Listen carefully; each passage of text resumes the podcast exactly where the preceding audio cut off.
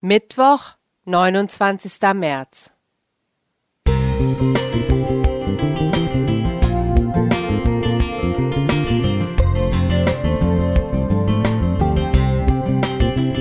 Ein kleiner Lichtblick für den Tag.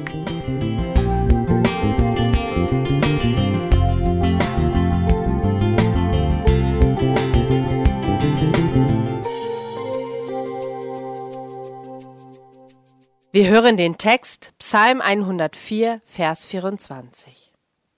Herr, wie sind deine Werke so groß und viel? Du hast sie alle weise geordnet, und die Erde ist voll deiner Güter. Es war ein grauer Regentag. Ich stand am offenen Fenster und schaute in die kahlen Bäume.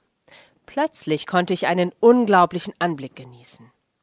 Die vielen Regentropfen, die an den Ästen hingen, glitzerten für einige Sekunden in allen Farben. Die Wolkendecke war aufgerissen, und von irgendwoher traf ein Sonnenstrahl auf diesen Baum, so dass sich das Licht in den Regentropfen brach. Ein tolles Farbenspiel und eine geniale Erfindung des Schöpfers, die mich immer wieder erfreut. Es gibt ein Lied, dessen Refrain lautet Farbe kommt in dein Leben, wenn der Meistermaler malt. Christian Löhr. Ja, Farben haben etwas mit Freude zu tun. Gott, der große, allmächtige Schöpfer der Welt, ist der Meistermaler. Dank ihm findet man in der ganzen Schöpfung satte Farben, in Fauna und Flora, in der Tiefe der Meere, im Gestein, in Höhlen und im Universum. Gott weiß um die Wirkung von bunten Farben und will auch uns damit erfreuen. Aber nicht nur optisch. Auch in unseren Herzen will Gott es hell, farbig und freudig machen. Da, wo Gott uns begegnet, wo er erlebbar und erfahrbar wird, kommen Licht und Farbe in unser Leben. Gott benutzt Farben auch dazu, um mit allen Menschen zu kommunizieren, um ihnen etwas verständlich zu machen.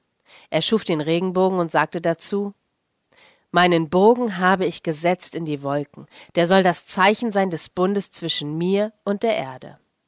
1. Mose 9, Vers 13. Immer wieder können wir dieses Wunderwerk bestaunen.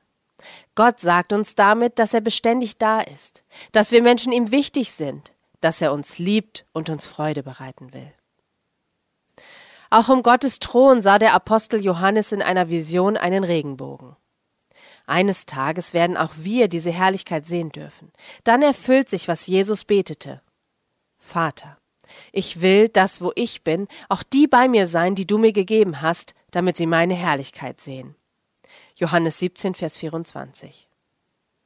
Bis dahin lasst uns weiter über das Farbenspiel und all die Schönheiten in Gottes Schöpfung staunen, sie bewundern, uns daran freuen und Gott dafür danken und ihn anbeten.